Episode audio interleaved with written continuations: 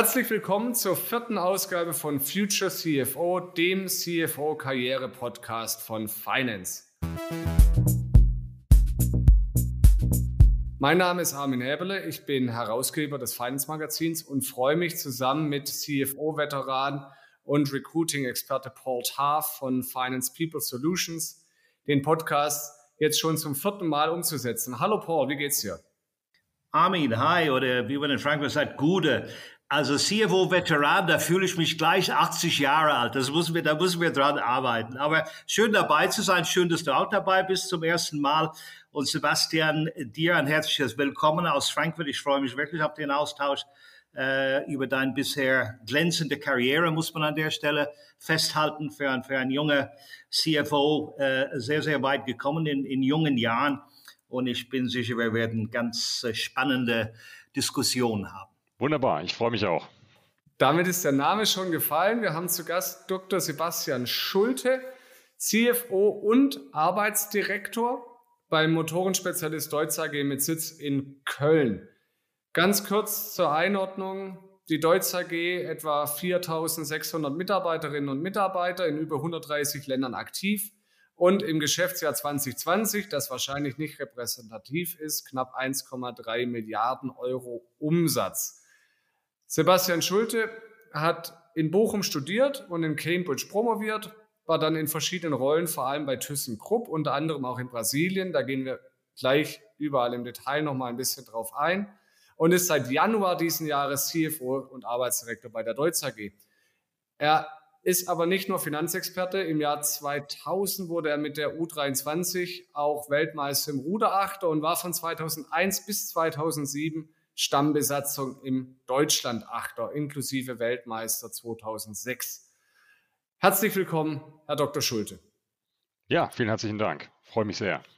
Ja, und wie immer beim Finance CFO Podcast geht es uns, das wissen Sie inzwischen als Hörerinnen und Hörer, weniger um das Unternehmen, das auch, aber vor allem mehr um die Personen, um den Lebensweg, die Karriere ähm, unserer CFO-Gäste. Zum Einstieg aber trotzdem, Herr Dr. Schulter, eine Einstiegsfrage natürlich erstmal, wie sind Sie durch Corona gekommen? Und interessanterweise in Vorbereitung auf den Podcast konnte ich die Antwort schon fast selber geben, aber Sie können sie viel besser mit Substanz füllen.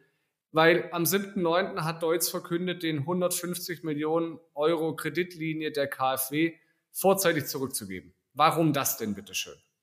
Ja gut, ähm, muss man erstmal dazu sagen, also im letzten Jahr, da war ich noch nicht bei der Deutz, mitten an der Corona-Krise, als es wirklich keiner voraussehen konnte, wie sich das weiterentwickelt für die Industrie in Summe, aber insbesondere auch für, für unser Geschäft. Da hat der, das damalige Vorstandsteam auch völlig richtig agiert und gesagt, wir müssen in erster, in erster Linie mal die Finanzierung sichern und äh, weil man einfach keine vernünftigen Prognosen machen konnte. Damals ist man ähm, dann hat man äh, unter anderem mit der KfW und äh, weiteren finanzierenden Banken ein 150 Millionen Zusatzpaket in Form einer Linie ähm, vereinbart, äh, was wir natürlich, wie das immer so ist, ja, man, man, man, man, man ist froh, dass man es hat, aber so richtig dauerhaft äh, äh, wollten wir das natürlich nicht haben, weil uns das an einigen äh, unternehmerischen Aspekten doch etwas restringiert, unter anderem was Dividendenfähigkeit angeht, so dass wir, äh, das war auch einer meiner ersten meiner ersten Amtshandlungen, dass wir uns äh, wirklich, wirklich strukturiert Gedanken gemacht haben, ähm, wie können wir diese, diese Linie möglichst zeitnah ähm, wieder ablösen bzw. ersetzen. Und das ist mit einem, mit einem Jahresabschluss, wie wir ihn 2020 erwirtschaftet haben, nicht ganz einfach. Wir hatten einen sehr, sehr hohen äh, Verlust aufgrund einfach des Einbruchs gerade im zweiten Quartal 20 und der auch entstandenen Restrukturierungsaufwendungen. Ähm, das ist nicht die optimale Situation für Verhandlungen äh, mit Banken, aber dennoch ist es uns gelungen, dass wir äh, mit drei Banken dort ähm, bilaterale Linien vereinbart haben, jetzt erstmal für 18 Monate über 75 Millionen Euro. Ähm, und das hat uns einfach dazu gebracht, äh, natürlich gepaart mit dem, mit dem Ausblick aufs laufende Geschäft, dass wir jetzt die KfW-Linie vorzeitig äh, zurückgeben konnten. Und wir werden dann ähm, äh, in den nächsten Monaten, Quartalen weiter konsequent an unserer Performanceverbesserung arbeiten und dann mit einem, da bin ich überzeugt, deutlich besseren Jahresabschluss 2021 auch unsere langfristige Finanzierung nochmal sehr strukturiert neu aufstellen. Ja, dann äh, ähm, ich mehr von der, von der Karriereseite jetzt, Sebastian. Ähm, inwieweit hast du deine Karriere geplant Und wann wusstest du, dass du heute dort sein möchtest, wo du jetzt bist, CFO von einer Public Company? Das ist eine ganz andere Verantwortung als eine Nicht-Public Company, bekannterweise. Ähm, vielleicht kannst du uns da ein bisschen mitnehmen in deinen Gedankengang äh, nach deinem Studium. Äh, komme ich nachher dazu, auch sehr spannend. Cambridge ist eine Privilegie, finde ich, zu studieren dort. Vielleicht kannst du uns da mitnehmen, was, die, was deine Gedankengang angeht. Ja, selbstverständlich. Also ich habe das äh, nie in jungen Jahren geplant, dass ich äh, irgendwann mit, mit 40 mal den Job haben möchte oder mit 50 den Job oder so. Also so strukturiert bin ich nicht an meine Karriere rangegangen. Eigentlich ganz im Gegenteil. Ich habe Sie hatten es ja Eberle eingangs gesagt, ähm, eine zweite Karriere hinter mir als, als Leistungssportler und zu dem Zeitpunkt war das auch ganz klar der Fokus. Da ging es darum, ähm, wie kriege ich äh, eigentlich am meisten Freiraum auch für den Sport und ähm, das hat dann damals mit einem BWL-Studium ganz gut funktioniert äh, was den Freiraum angeht, aber ich habe auch ganz gute Noten äh, immer mit nach Hause gebracht. Also insofern äh, stand sich das nicht im Wege. Und ähm, als ich dann äh, mit dem Sport äh, fertig war und dann wirklich in die ja, Start ins Berufsleben gewagt habe, ähm, da kam dann so der Appetit eigentlich äh, eigentlich along the course, wenn man so will. Ähm, bin damals äh, eingestiegen bei ThyssenKrupp in der Zentrale, in der zentralen M&A-Abteilung. Das war eine wilde Zeit. Äh, offiziell hieß die Abteilung M&A, de facto war es aber primär Divestitures, ähm, der Konzern sich äh, da verkleinert hat zum Schuldenabbau, zur Restrukturierung. Aber in der Zeit, äh, das drei Jahre gemacht, ähm, das war für mich eine wirklich mich sehr privilegiert gefühlt im Nachgang. Denn ähm, habe ich sehr, sehr viel gelernt, äh, wie man in kurzer Zeit ein Geschäftsmodell verstehen muss, wie man aber auch, und das ist der Vorteil, wenn man solche großen Divisionen betreut als M&A-Projektmanager, man hatte immer gleich Kontakt zu Senior, Senior Level Managers, natürlich insbesondere im kaufmännischen Bereich, zu vielen CFOs. Und ich habe dann irgendwann gemerkt, das könnte auch Spaß machen. Ähm, was, die, was die Jungs da machen, das könnte ja auch Spaß machen. Denn ähm, habe ich gemerkt, äh, letztlich treibt man, man treibt Geschäft äh, nach vorne, man entwickelt Geschäft, äh, man übernimmt Verantwortung, so dass ich dann in den zwei, ersten zwei, drei Jahren bei ThyssenKrupp mir gedacht habe, ja, ähm, in die Richtung bewegst du dich auch mal. Dass das dann zehn Jahre später in einer äh, Public Listed Company sein würde, das äh, war damals erstmal noch nicht auf dem Schirm. Wie das so ist, wenn man in einer großen Organisation anfängt, dann ist das natürlich auch erstmal der Mikrokosmos, in dem man sich bewegt. Ähm, und da habe ich dann meine Karriereziele natürlich erstmal auf, auf Basis der Organisation ThyssenKrupp für mich, für mich definiert. Aber irgendwann, ich war letztlich zwölf Jahre bei, bei ThyssenKrupp, irgendwann beginnt man natürlich schon mal nach außen zu schauen und ähm, gerade die Orientierung äh, am Kapitalmarkt, auch die Tatsache, dass man dann über sich außerhalb des Aufsichtsrats äh, und natürlich der Investoren von außen niemanden mehr hat. Ähm, das hat mich dann schon gereizt, so dass ich dann nach einer gewissen Zeit schon links und rechts mal geschaut habe, ob sich dazu eine Opportunität ergibt. Und ähm, jetzt bin ich seit Januar, wie Sie schon sagten, äh, bin ich jetzt bei Deutz in der, in der Funktion. Und insofern ähm, bin ich da sehr happy mit, äh, mit allen Herausforderungen, die es mit sich bringt. Aber richtig langfristig geplant habe ich das zumindest nicht äh, vor den letzten fünf Jahren. Und äh, Sebastian, inwieweit ist diese CFO von einer Public Company, wo du sehr viel mit äh, Shareholders und Stakeholders zu tun hast, äh, inwieweit ist das für dich eine andere Herausforderung als vorher? Du warst auch in einer Public Company, wo warst halt nicht CFO, jetzt bist du Numero Uno von der Finanzseite zumindest. Äh, vielleicht erzählst du mal ein bisschen von einem typischen Monat. Äh, mein Ex- Oberchef Michael Dell hat gesagt, Paul, I hate analysts. I want to get delisted. wie, wie ist deine politische korrekte Antwort darauf? Also soweit bin ich nicht. Vielleicht muss ich sagen, noch nicht, weiß ich nicht. Noch, ich bin jetzt ein Dreivierteljahr in der Rolle. Ich finde das alles sehr, sehr aufregend. Und ich muss aber ganz ehrlich sein, im Vorfeld, ich hatte einen gewissen Bammel davor, weil das einfach etwas war, wo ich keine Erfahrung äh, vorweisen konnte. Natürlich habe ich ähm, war vorher Segment-CFO oder Division-CFO, äh, da muss man auch seine Planung verteidigen, da muss man gerade, wenn man auch mal in M&A-Aktivitäten ist, bei Management-Presentations etc., muss man sich auch vor, vor Investoren ähm, zeigen und auch wirklich grillen lassen. Das habe ich sowohl in Brasilien äh, als auch in meiner letzten Rolle im Norden von Deutschland immer wieder gemacht oder machen dürfen. Aber für mich war das schon nochmal ein gedanklicher Schritt äh, nach vorne zu sagen, ja, kriegst du das auch hin, wenn du das in einem Quarterly äh, Earnings Call machst oder in einem One-on-One äh, mit einem Investor, mit einem Analysten oder bei einer Equity Conference. Also da war ich durchaus durchaus selbstkritisch. Das gehört aber auch dazu, dass ich nicht mich einfach hinstelle und sage, ja gut, das, das werde ich schon können. Ne? Man, man muss ja eine gewisse, gewisse Lampenfieber gehört dazu. Äh, ich muss aber sagen, dass mich das nicht, ähm, mich hat nichts geschockt bisher. Ähm, ich fand das, muss ich sagen, ich fand diese, diese bisherigen Touchpoints, äh, die, ich, die ich dort hatte mit dem Kapitalmarkt, eigentlich sehr, sehr hilfreich und interessant. Was ich vor allem gut finde, ist, es ist immer gut, mal einen Blick von außen zu bekommen. Äh, ein Analyst oder ein Investor, äh, wenn er auf eine Company blickt, er muss natürlich, weil im Wesentlichen geht es ihm darum, sein Financial Model zu befüllen. Das heißt, er muss natürlich enorm abstrahieren, ohne aber wirklich wichtige Informationen zu verlieren. Und insofern finde ich das immer sehr, sehr interessant. Das ist so eine Art Consistency Check, äh, den man von außen, den man von außen bekommt. Und ich nehme aus solchen Gesprächen auch viel mit. Ich habe immer den Eindruck, ich bringe viel rein für den Counterpart, aber ich nehme auch viel mit, was ich dann auch äh, nutze, um einfach für mich die Company weiterzudenken oder aber auch mal die Kollegen oder die Teams hier bei Deutz äh, intern zu challengen und sagen, look, that's what the capital market expects. Ja, und das hilft mir schon viel. Inwieweit, Sebastian, könnte sich das ändern, wenn die Ergebnisse jetzt äh, nicht mehr so in der Richtung laufen, wie sie momentan laufen und die Aktie läuft ja auch in der richtigen Richtung? kein All-Time-High, aber auf einem guten Weg. Äh, das ist dann eine andere Kiste, auf Deutsch gesagt. Ja gut, ich meine, das, das gehört natürlich immer dazu. Ähm, es ist nicht, es ist nur, man kann nicht erwarten, dass man immer nur, immer nur gute Nachrichten verkaufen muss. Es wird sicherlich auch mal, mal nach unten gehen, auch marktbedingt oder auch mal durch eigene Schwierigkeiten bedingt. Ähm, das gehört dazu. Da bin ich aber überzeugt, ähm, das ist die Erfahrung, die ich gemacht habe, ja, äh, wenn man eine konsistente Story hat, ähm, dann wird die auch, äh, dann wird die auch mal mit ein paar Schwierigkeiten ähm, gut erklärbar sein. Ähm, ist vielleicht leichter gesagt als getan, aber ähm, da, da bin ich über, da bin ich eigentlich, da bin ich eigentlich sehr, sehr optimistisch. Jetzt dürfen wir aber auch eins nicht vergessen: äh, Die Aktie ist gut gelaufen. Die Ergebnisse sind jetzt äh, bislang deutlich besser als gerade im Jahr 2020. Das ist aber natürlich auch kein Maßstab. Ähm, äh, wir sind wie die, wie die gesamte Industrie 2020 so stark unter die Räder gekommen. Ähm, das ist jetzt erstmal ähm, viele Maßnahmen, die wir, die wir ähm, äh, die, die, wir aufgesetzt haben, fangen an, sich auszuzahlen. Ich bin auch überzeugt, dass es so weitergehen wird. Aber wir wollen äh, gerade was unsere Performance angeht, noch weit, deutlich weitere Schritte nach vorne machen über die nächsten Jahre. Ähm, das ist noch nicht das Ende der Fahnenstange und kann es auch gar nicht sein. Wenn Sie, wenn Sie gerade sagen, ähm, konsistente Story, klar, haben Sie da die Erfahrung gemacht, was für einen selber konsistent erscheint, muss nicht notwendigerweise für den Gesprächspartner konsistent erscheinen?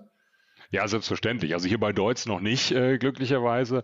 Aber natürlich in den, in den letzten Jahren habe ich die Erfahrung durchaus gemacht. Ich habe äh, positive Erfahrungen gemacht, gerade bei meinem Abenteuer in Anführungszeichen bei ThyssenKrupp Stahl in Brasilien haben wir eine, haben wir eine Story gemeinsam als Team erarbeitet, die wir sehr, sehr konsistent durchgezogen haben und auch wirklich Stück für Stück geliefert haben. Aber in anderen, ähm, in anderen Rollen äh, war durchaus auch mal die Situation, dass äh, man dann auf, auf dem Weg gemerkt hat, da ist irgendwo ein Bug drin, den muss man nachjustieren. Und meistens ist es so, dass man das dann auch von, von externen zu, zurückspielt bekommt. Ich glaube, es ist enorm wichtig, dass man sich nicht von jedem Störfeuer oder von jedem kritischen Ton aus der Fassung bringen lässt, diese Themen aber durchaus, äh, denen aber durchaus kritisch zuhört, ähm, um das einfach immer wieder als, als Sanity-Check Check zu verstehen. Und dann kriegt man auch mit etwas Nachsteuern die Story wieder hin.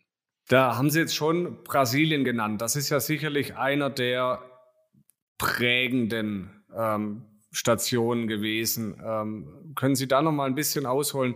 Wie war erstmal überhaupt der Schritt von Deutschland nach Brasilien und dann ja sehenden Auges in ein nicht ganz einfaches Projektumfeld zu kommen. Und was waren die wichtigsten Learnings daraus, die Sie dann ja vorbereitet haben? Offensichtlich haben Sie den Job ja nicht schlecht gemacht, dann ähm, zu den Marine Systems zurückzukehren. Ja, also prägend war diese Erfahrung auf jeden Fall. Für mich muss ich auch sagen, sehr positiv prägend. Denn ähm, es war 2014, ich war gerade 35 Jahre alt ähm, und da gab es für mich die Gelegenheit, der Konzernvorstand von, von ThyssenKrupp hat, hat mich angesprochen und hat gesagt, können Sie sich vorstellen, da nach Brasilien zu CSA, hieß die Firma damals, als CFO zu gehen. Und ähm, erst konnte ich da mein Glück gar nicht fassen, dass man mir das, ähm, dass man mir sowas zutraut. Ähm, Im zweiten Schritt habe ich überlegt, hm, wenn die mich fragen, wen haben sie vorher alle schon gefragt? Äh, wer hat vorher schon alles abgesagt? Ja, in diese Richtung. Man muss ja, manchmal ist ja irgendwo ein Haken bei, den man noch nicht so sieht. Und ähm, ich war zu dem Zeitpunkt, muss man sagen, Abteilungsleiter in der Zentrale im Controlling. so 15, 20 Mitarbeiter gehabt. Das ist natürlich ein Schritt äh, in eine Firma mit 4000, äh, mitten in den Hotspot, äh, der vermeintliche Mühlstein des, des gesamten Konzerns. Ähm, irgendwo war das dann, wirkte das vielleicht, vielleicht ein bisschen faul. Ähm, ich habe mich, ich habe dann aber meine, meine eigene Due Diligence gemacht und habe mir natürlich sehr viel über die Firma äh, mich eingelesen, habe aber insbesondere, und das war auch, glaube ich, das wichtigste Learning, mir die Frage gestellt und auch den Entscheidungsträgern die Frage gestellt, mit wem mache ich denn das eigentlich? Wie sieht das Team aus? Und ähm, äh, dann habe ich gelernt, ähm, dass man einen kompletten Neustart machen wollte, auch was, was die Key Player Management angeht. Also zeitgleich mit mir ist ein neuer CEO und ein neuer COO ähm, sind dort an Bord gegangen. Und das war eine, eine sehr, sehr glückliche Konstellation oder auch sehr smart ausgewählt vom damaligen ThyssenKrupp-Vorstand. Ähm, der CEO war ein sehr seniorer, sehr erfahrener Brasilianer, seit 40 Jahren in den Diensten von ThyssenKrupp bzw. Krupp vorher. Der war dann verantwortlich für Vertrieb, für Qualität, für Kommunikation und insbesondere nach innen, um die, um die an die Mannschaft zu kommunizieren. Es ist sehr wichtig, dass man in so einem Land wie Brasilien das mit einem Lokalen äh, macht, der im wahrsten Sinne des Wortes die, die Sprache trifft. Und der COO war, ich glaube, zwei Jahre älter als ich, also auch mit 30er. Und ähm, haben gesagt, mit denen kann ich mir das vorstellen. Und ähm, das war natürlich ein schwieriger Start, weil ich hatte es eben schon gesagt, die Wahrnehmung innerhalb des Konzerns, aber auch in der Öffentlichkeit war, das ist der, der Mühlstein von ThyssenKrupp, der bringt den ganzen Tanker zum Umkippen. Ähm, wenn man dann mal tiefer reingeht, äh, hat man dann gesehen, äh, Baukosten für das Werk sind explodiert, die Zeit ist explodiert, die Betriebskosten waren deutlich zu hoch. Äh, man ist mit riesigen Ambitionen in dieses Abenteuer gestartet dass man deutlich günstiger dort Stahl produziert als sonst wo auf der Welt und die Ausgangssituation nach Hochlauf waren, da fehlten 100 Dollar die Tonne. Das ist ähm, im Vergleich zum, zum, zum Benchmark, zum deutschen Benchmark, der auch weltweit nicht der Benchmark war. Und ähm, die Mannschaft, mindestens mal die Führungsmannschaft, war komplett demotiviert, weil sie das ja mitbekommen, ne? dass, dass, dass das der Mühlstein war. Man hat versucht, das Werk äh, in einem Fire Sale schnell loszuschlagen. Das hat nicht geklappt. Also da ist schon, das war schon das Schwierige an der Ausgangssituation. Aber begünstigend war eben, was ich eben schon erwähnt habe, dass man mit einem komplett neuen Team dort starten konnte. Da war keiner, der irgendwas verteidigen musste. Man konnte wirklich, äh, man hat ein Feld, äh, ein freies Feld vorgefunden, was man gemeinsam bestellen konnte. Und ähm, das haben wir dann gemacht. Ähm, und ich, meine, ich kürze das jetzt ein bisschen ab, weil Sie hören vielleicht schon, da könnte ich Abende drüber sprechen, aber ich es ein bisschen abkürzen. Was wir gemacht haben damals in dem Team ist, äh, wir haben uns eine ganz, ganz einfache Strategy Roadmap erarbeitet, äh, wo wir einfach gesagt haben, wir konzentrieren uns auf die Themen, äh, die wir beeinflussen können. Mal völlig egal, was ThyssenKrupp mit dem Werk vorhat äh, oder ob da jetzt jemand von außen kommt, es kaufen will oder ob es geschlossen wird oder was auch immer. Einfach, was können wir beeinflussen? Und wir haben uns eine Ambition gesetzt. Wir haben das damals einfach gesagt, ja, we want to become the best slab producer in South America. Das, ähm, wenn man sich Südamerika anschaut, denkt man, ja gut, so viel gibt es da nicht. Aber da gibt es schon einige und mit der Ausgangsbasis haben schon viele uns erstmal angeguckt. Jetzt seid aber größenwahnsinnig geworden. Und ähm, aber das, das war für uns der richtige Ansatz, denn ich sag mal, wie im Sport, ja, wenn man nicht gewinnen will, dann gewinnt man auch nicht. Und deswegen muss man sich dieses Ziel setzen. Und ähm, das haben wir dann als Team, haben wir das runtergebrochen in, in alle möglichen ähm, Subaspekte, die es zu erreichen gilt. Und ich habe mich natürlich als CFO insbesondere darum gekümmert, wie übersetzt man das in, in, eine, in eine Financial Metric. Wir haben uns damals vorangeschaut, äh, was ist so der, der Brammenkostenvergleich. Da gibt es so eine schöne Kurve. Eine internationale Beratung hat, arbeitet die immer aus. Das ist ganz hilfreich. Da hat man gesehen, was fehlt uns zur Spitze. Waren 75 Dollar die Tonne. Und dann haben wir das ganz sauber runtergebrochen. Wo müssen wir rangehen? Da diese Maßnahme bringt uns 5 Dollar hier, die bringt uns 10 Cent hier. Und dann haben wir im Prinzip über zwei Jahre so ein Maßnahmenprogramm aufgesetzt, äh, was wir der ganzen Mannschaft aber auch erklärt haben. Und ich glaube, das war das, das war das Entscheidende. Die Mannschaft, äh, will ich sagen, bis zum, bis zum äh, Stahlkocher am Hochofen, das vielleicht nicht, aber mindestens mal bis zu den Teamleitern, die hat genau verstanden, ich mache das, damit ich dieses Ziel erreiche. Und ähm, das haben wir einfach zweieinhalb Jahre ähm, so durchgezogen. Und auf einmal haben wir, im, haben wir auf einmal den, äh, das, den konzerninternen Vergleich gewonnen, lagen auf einmal vor Duisburg. Das war ein Zwischenschritt, aber das war schon interessant. Äh, und das war natürlich eine tolle Motivation. Gut, und am Ende, äh, nach, nach knapp vier Jahren, war für mich dann das Abenteuer irgendwann vorbei, weil, aber damit kann ich sagen, Job erledigt, denn ThyssenKrupp hat dann einen Käufer gefunden, weil wir als Team das Werk, ähm, das Werk flott gemacht haben, einen Turnaround erreicht haben. Äh, natürlich, äh, wenn man das von Anfang bis Ende betrachtet, war es nach wie vor kein Erfolg für ThyssenKrupp, aber wenn man diesen, diesen, diesen, diese Zeitperiode rausnimmt, äh, die wir in diesem Team vor Ort waren, dann haben wir da eine enorme Unternehmenswertsteigerung erzielt. Da bin ich auch tatsächlich sehr, sehr stolz drauf.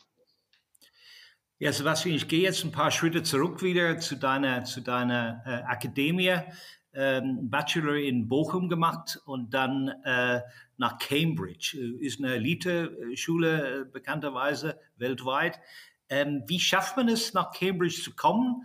Und war das dein Plan? Und wie war das in Cambridge als Teil dieser doch very English Establishment Place? Ja, also äh, ich meine in der Tat mit Bochum und Cambridge habe ich so wirklich äh, beide Ende, beide Enden des Spektrums abgewickelt. Nicht was die Qualität der Lehre angeht. Bochum ist eine tolle Uni, aber wenn man in Bochum auf dem Campus ist, ist alles mit äh, 60er Jahre Bau. Das ist so wirklich das krasse Gegenteil von Cambridge, die, die seit 800 Jahren gibt.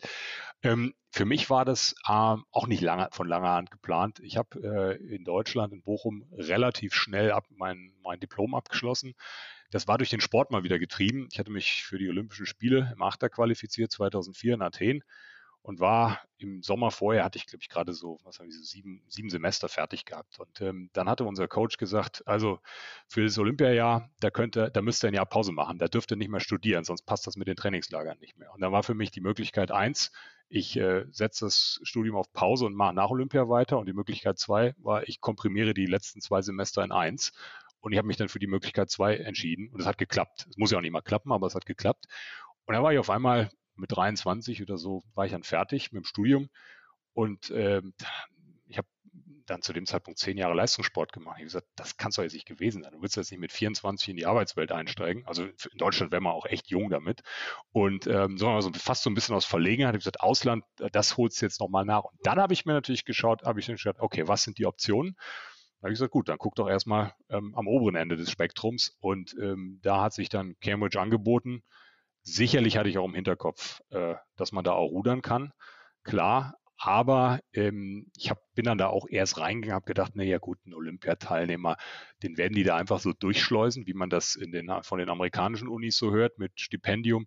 War aber nicht der Fall. Ähm, mir wurde dann bei meinem ersten Termin vor Ort gesagt, äh, we really want you there, but you cannot tell anyone that you're a rower.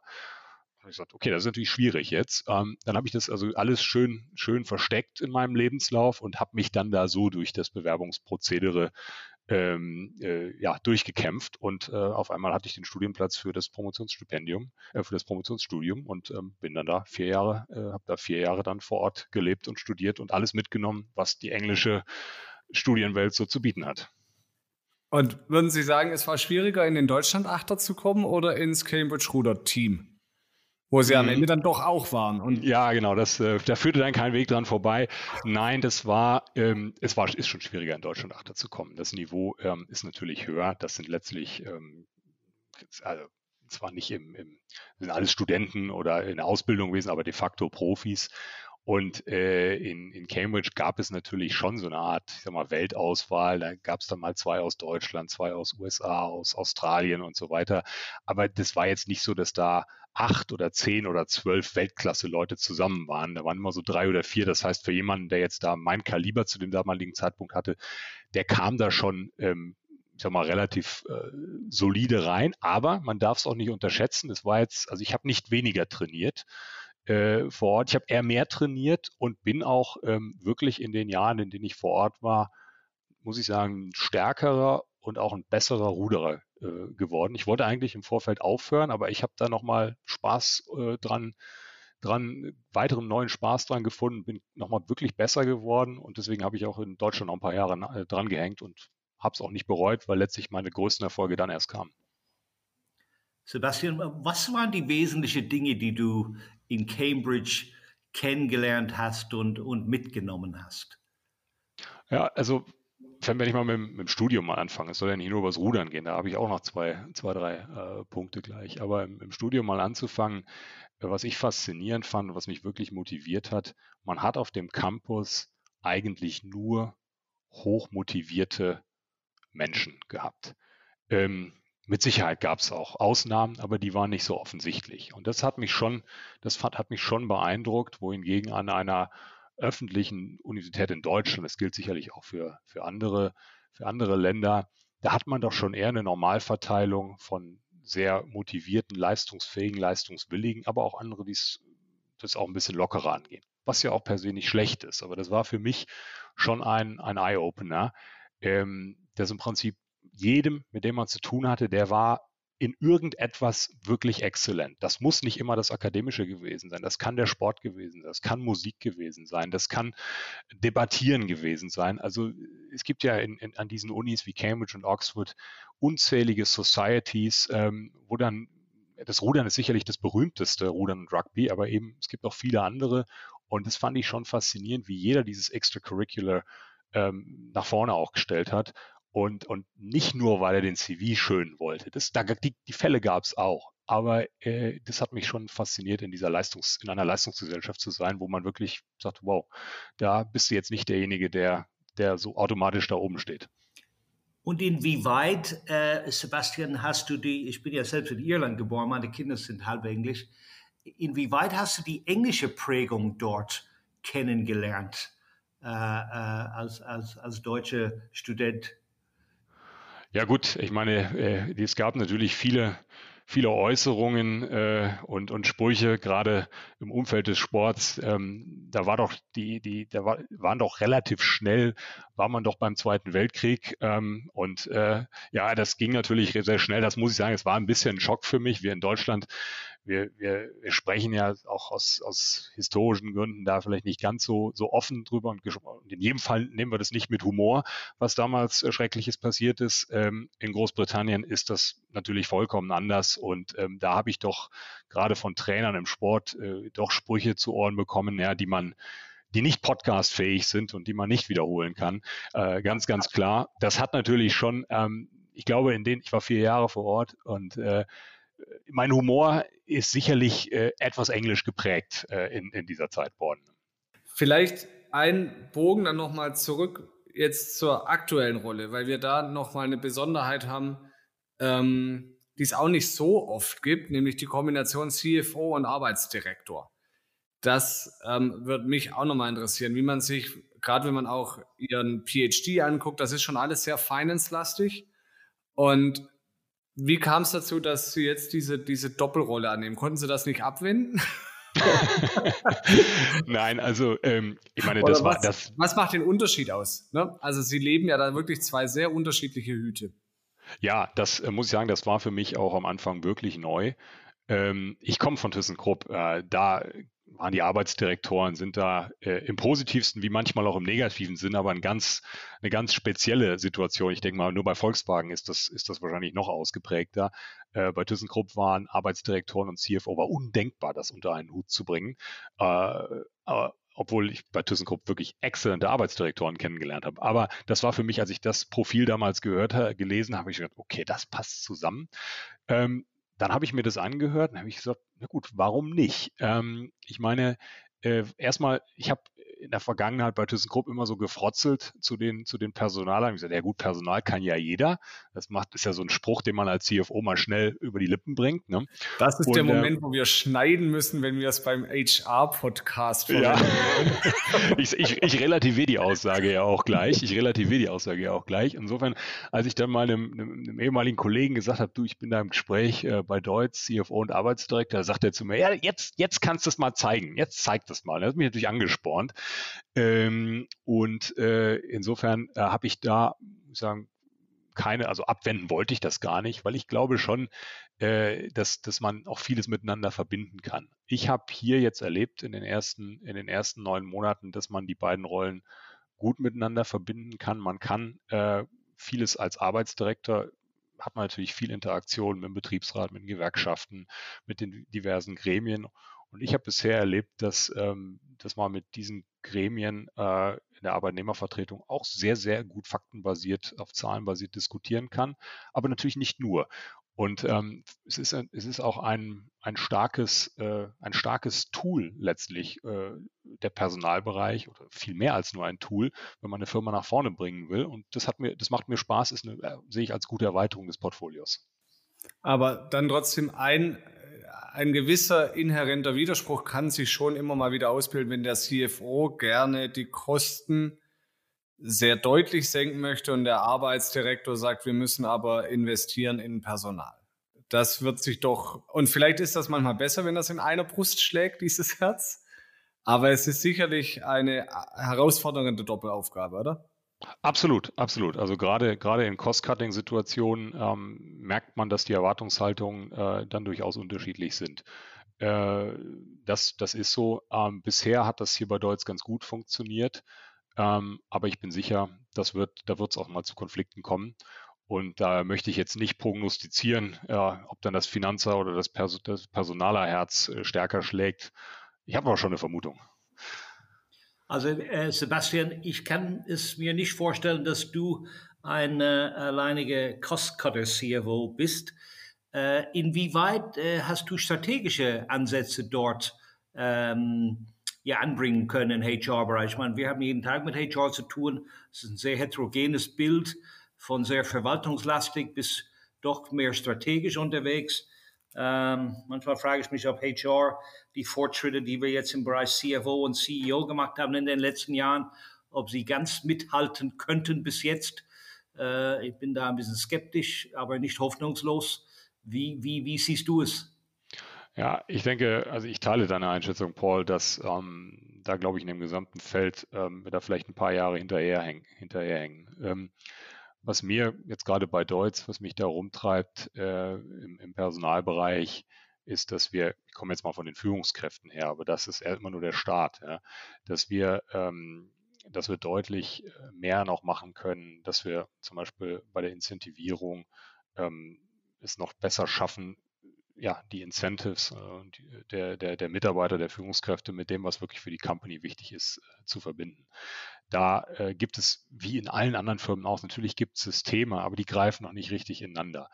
Und ähm, das ist übrigens ein weiterer Grund, warum ich sage, dass Finanzen und Personal ganz, ganz gut miteinander können. Ähm, ich bin da schon ein, ein, ein natürlich habe ich viel intrinsische Motivation, aber gebe ich auch ganz offen zu, auch extrinsische Motivation.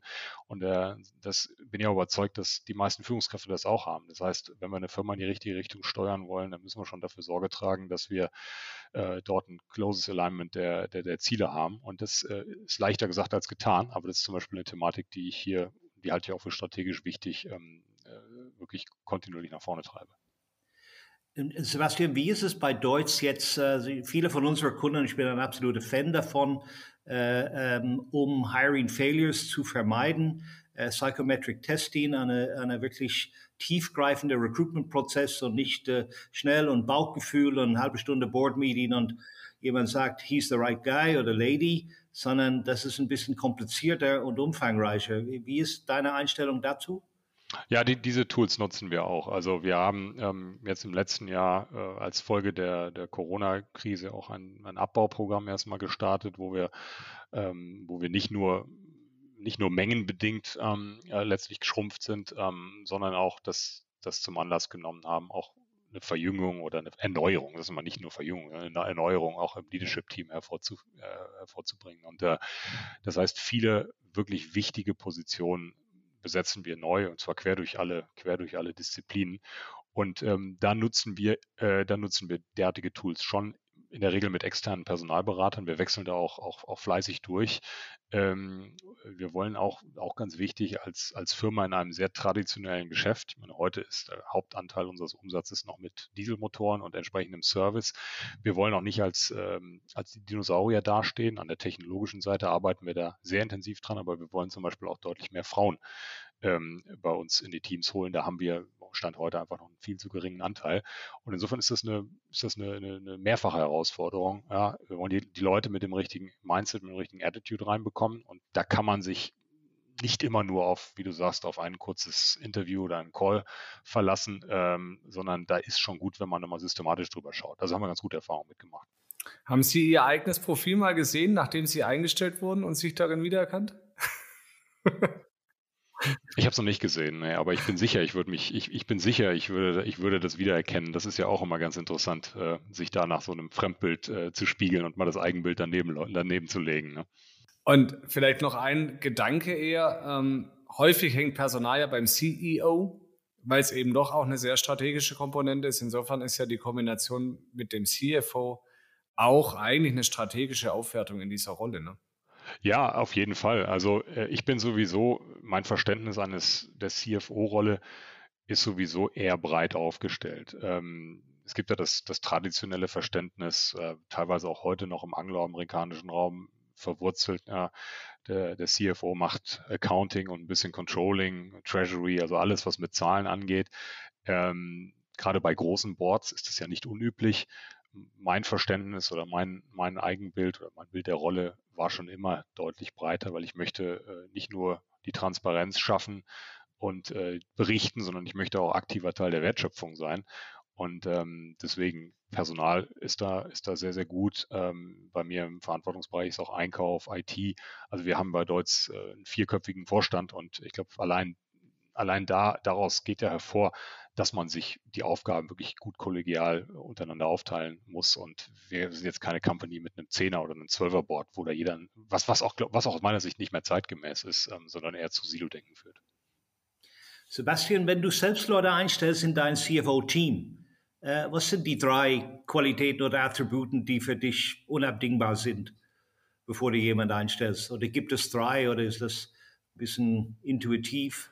Also es, es ist ein Stück intuitiv, aber ich schaue mir Lebensläufe äh, schon nach bestimmten Kriterien an. Ich möchte gerne verstehen, ob jemand, also mir geht es jetzt wirklich um, um Top, Top-Level, äh, äh Top-Level in meinem Team. Ich möchte schon sehen, dass jemand in seinem Leben wirklich mal was, wirklich was Besonderes gemacht hat. Das kann, das muss, ich komme aus dem Sport, es muss natürlich nicht der Sport sein, das finde ich immer besonders toll, aber es muss nicht der Sport sein.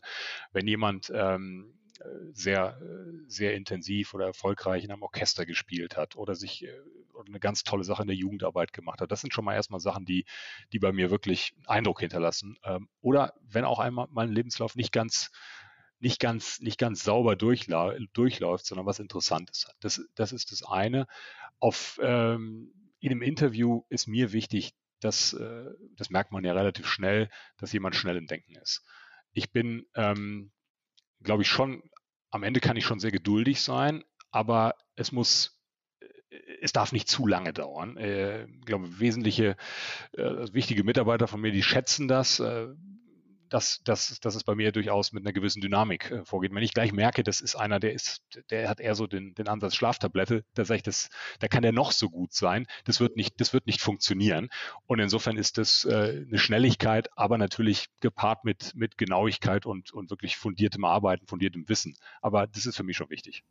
Sebastian, du weißt, es ist deutlich leichter für eine Führungskraft, ungeduldig zu sein als geduldig. Wie findest du dann die Balance?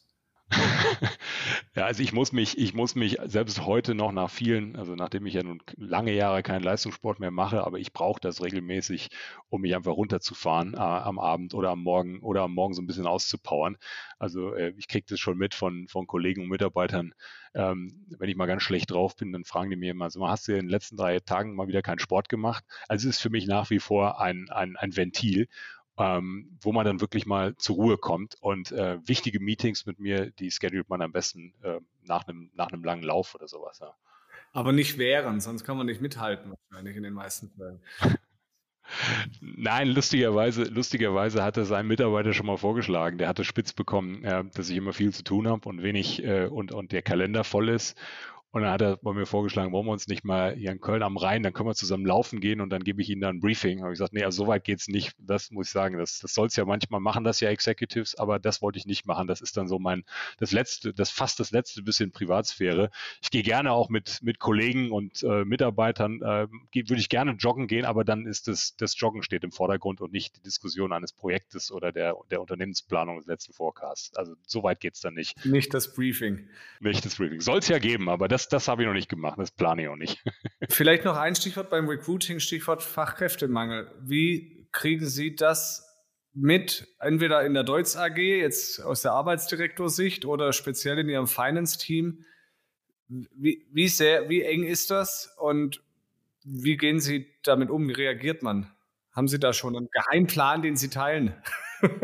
Nein, also es ist, ein, es ist ein ganz großes Problem gerade und zwar ähm, fast quer durch alle Funktionen. Es fängt an bei uns in der Fertigung derzeit. Ähm, wir äh, merken gerade, dass ähm, viele andere Industrieunternehmen, gerade auch lokal den Markt, also ähnlichen, ähnlichen Boom ausgesetzt sind wie wir. Das ist ja erstmal sehr, sehr positiv und so gesehen ist es ein Luxusproblem, aber wir merken, dass es wirklich enorm schwierig ist, gerade kurzfristig äh, Personal, Personal zu bekommen, die, ähm, die, die, uns, ähm, die uns unterstützen.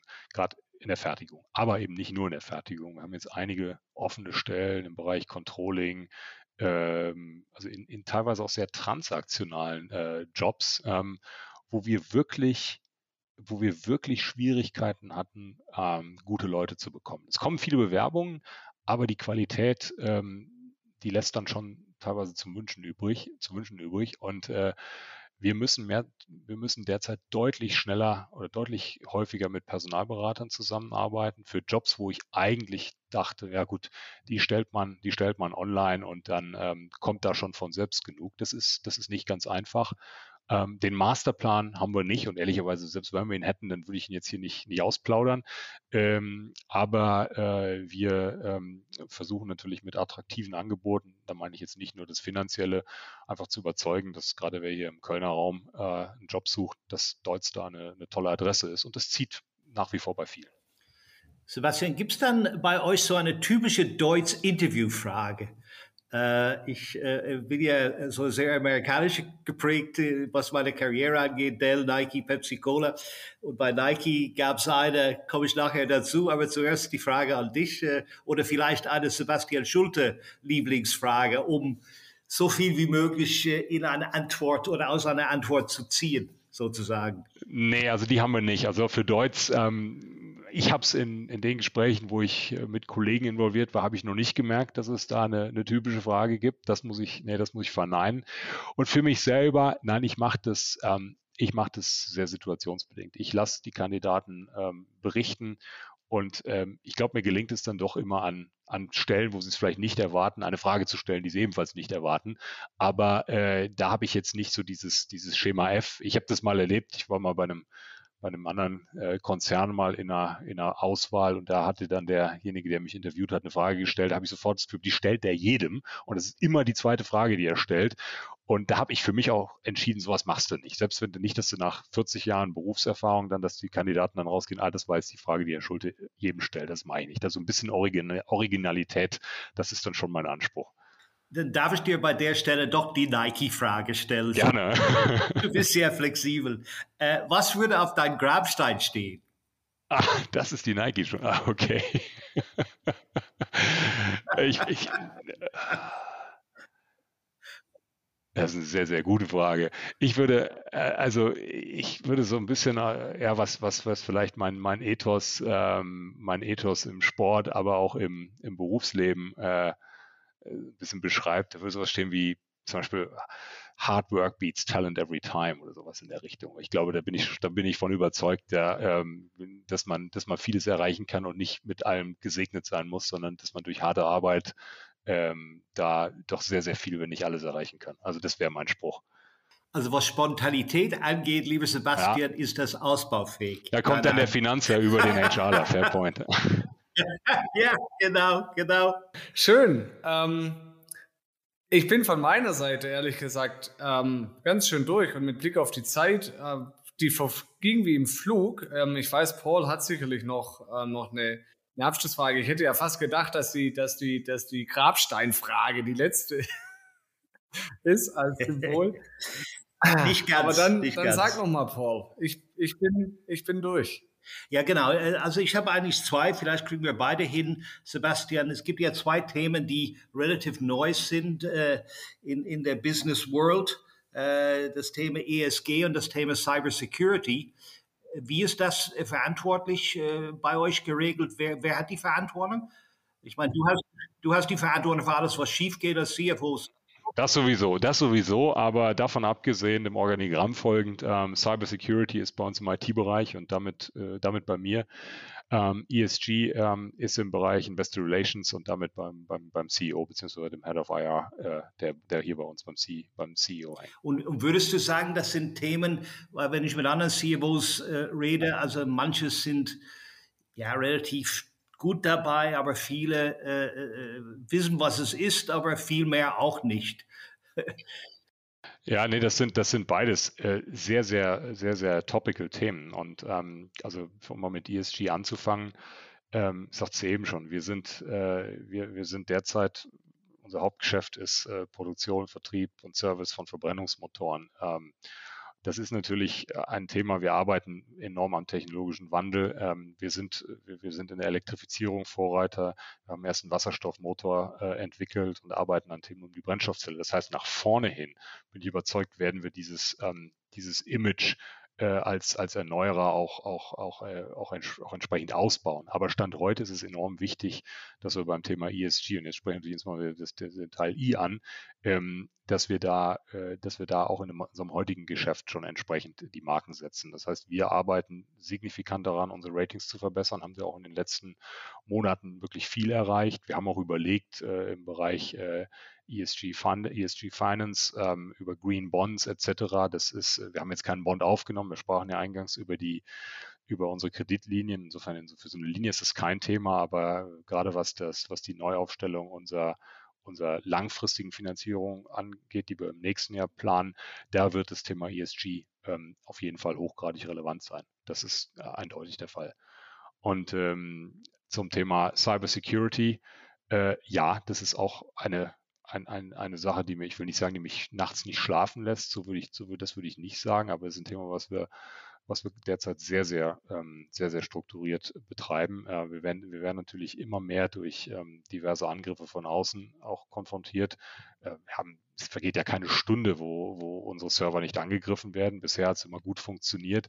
Aber äh, das ist ja nicht nur die technische, ähm, die technische Vulnerability, sondern insbesondere eben auch äh, Phishing-Mails und alles, was dazugehört. Und ähm, da sind, haben wir jetzt auch ein Projekt aufgesetzt, um uns, äh, um uns da äh, deutlich, deutlich sicherer gegen Angriffe zu machen. Nur auch da viel, viel hört man derzeit über, über entsprechende ähm, Erpressungsversuche, gerade aus, gerade aus Russland, äh, Malware, Malware as a Service und, und all diese Themen. Und ähm, da gibt es dann einige Unternehmen sagen, ja, wir versichern uns so hoch wie möglich. Da bin ich aber nicht überzeugt, dass das der Weg ist. Natürlich muss man über eine Versicherung nachdenken oder muss sich auch versichern, aber in dem Moment, wo, wo sie sich höher und höher versichern, werden sie auch attraktiver äh, äh, für, für entsprechende, für entsprechende ähm, Ransomware. Und insofern, ähm, das sind beides, wie gesagt, eindeutig ganz wichtige Themen, die wir die wir mit, mit, mit sehr, sehr viel Aufwand nach vorne treiben. Vielleicht dann, wo wir bei Business sind, doch noch eine letzte Frage von mir auch nochmal zum Business. Sie haben es gerade selber gesagt, ähm, es geht auch viel in Richtung Service. Das ist ja ein ganz anderes Geschäftsmodell als Einmalverkauf von Motoren. Was macht das denn für Sie als CFO? Was müssen Sie neu lernen, wie so Recurring Service Revenues funktionieren, anders als klassischer Abverkauf von Produkten?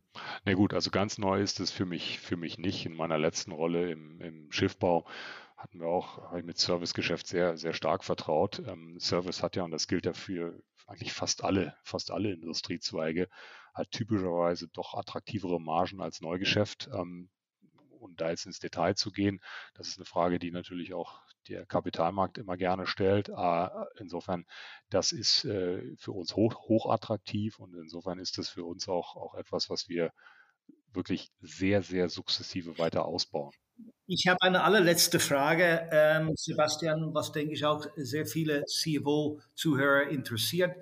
Ähm, wenn du die Skillsets unterscheidest zwischen CFO und CEO, ja, was sind die, die wesentlichen Unterschiede deiner Meinung nach? Und kann äh, ein CFO, CEO lernen? Kann er es werden? Ist das persönlichkeitsabhängig? Wie siehst du das? Also ich glaube, die, ähm, die Persönlichkeitsmerkmale sind in den letzten Jahren deutlich näher aneinander gekommen, als das vielleicht vor ja, 20 oder 30 Jahren war. Ähm, ich hatte eben ja versucht, äh, darzustellen, wie mein Verständnis auch vom, vom, von der CFO, einer modernen CFO-Rolle ist. Und ich glaube, wenn man mit diesem Verständnis ähm, als CFO agiert, dann könnte man bei Bedarf auch mehr. Das ist jetzt keine Bewerbungsrede für den CEO-Posten. Da sind wir bei Deutsch excellent aufgestellt. Also bitte nicht falsch verstehen, ja. Ähm, aber ich denke, in dem Moment, wo man eben nicht nur nach hinten schaut, dass die Bücher stimmen, ähm, dass man sauberes Accounting hat und möglicherweise vielleicht noch für die nächsten äh, ein bis vier Quartale schaut, äh, sondern langfristig denkt, ähm, dann passt das sehr, sehr gut zusammen. Es gibt ja auch viele gute Beispiele, wo, wo CFOs, gute CFOs auch zu guten CEOs geworden sind. Und wenn es eine, eine Attribute vielleicht gibt, äh, Sebastian, du da skeptisch wärst, äh, was könnte das sein als CFO? Ich denke, dass, man, dass wir als CFOs ähm, doch sehr stark darauf gepolt sind, in jedem Handeln oder hinter jedem Projekt, hinter jedem Idee ein Business Case ähm, äh, zu, zu fordern. Und zwar einen positiven Business Case. Und ähm, das ist natürlich, das, das, kriegen wir auch nicht raus. Das ist auf der einen Seite gut, aber deswegen hängt das, glaube ich, sehr stark davon ab, in welchem Geschäft man ist, weil so, so was ganz Langfristiges, so jetzt mal nach 20 Jahren nach vorne zu schauen, eine neue Technologie, da müsste ich mich, und das gehört, da muss man sich dann wirklich zwingen, ja, zu sagen, okay, das ist auch in Ordnung, wenn wir die nächsten fünf Jahre noch kein Geld verdienen. Ähm, das kommt dann danach. Diese, dieses Visionäre, das muss man lernen. Ähm, das kann man aber lernen und äh, ja, da muss man eben seine ureigens gepolten Überzeugungen jetzt auf den, auf den Business, den konkreten Business Case manchmal auch zurückstellen. Also ich glaube letztendlich, äh, äh da teile ich deine Meinung. Äh, wir sind, wir tun uns ein bisschen schwer. Ich war auch äh, Head of a Business Unit äh, und die, die unsere Komfortzone und Anti-Risk-Prägung äh, ist da schon problematisch, gerade wenn es weit außer der Zukunft geht. Da stimme ich dir zu und sage an der Stelle von mir vielen herzlichen Dank. Es hat sehr viel Spaß gemacht und äh, bis bald. Ja, vielen Dank an Sie, an euch beide. Ja, danke auch von meiner Seite. Sehr kurzweilig. Ich glaube, wir haben viel gehört. Wir haben ein bisschen immer den Bogen versucht zu spannen zwischen dem Business und der Person, zwischen der Karriere und zwischen den, den Projekten, die bei den Firmen jeweils dranhingen. Ich hoffe, ich würde mich freuen, wenn es Ihnen, unseren Zuhörern und Zuhörern genauso Spaß gemacht hat und Sie vielleicht auch ein bisschen weitergebracht hat in Ihrer eigenen Karriereplanung und freue mich auf unsere nächste Folge. Und jetzt nochmal ganz herzlichen Dank, Dr. Sebastian Schulte, dass Sie heute da waren. Vielen Dank.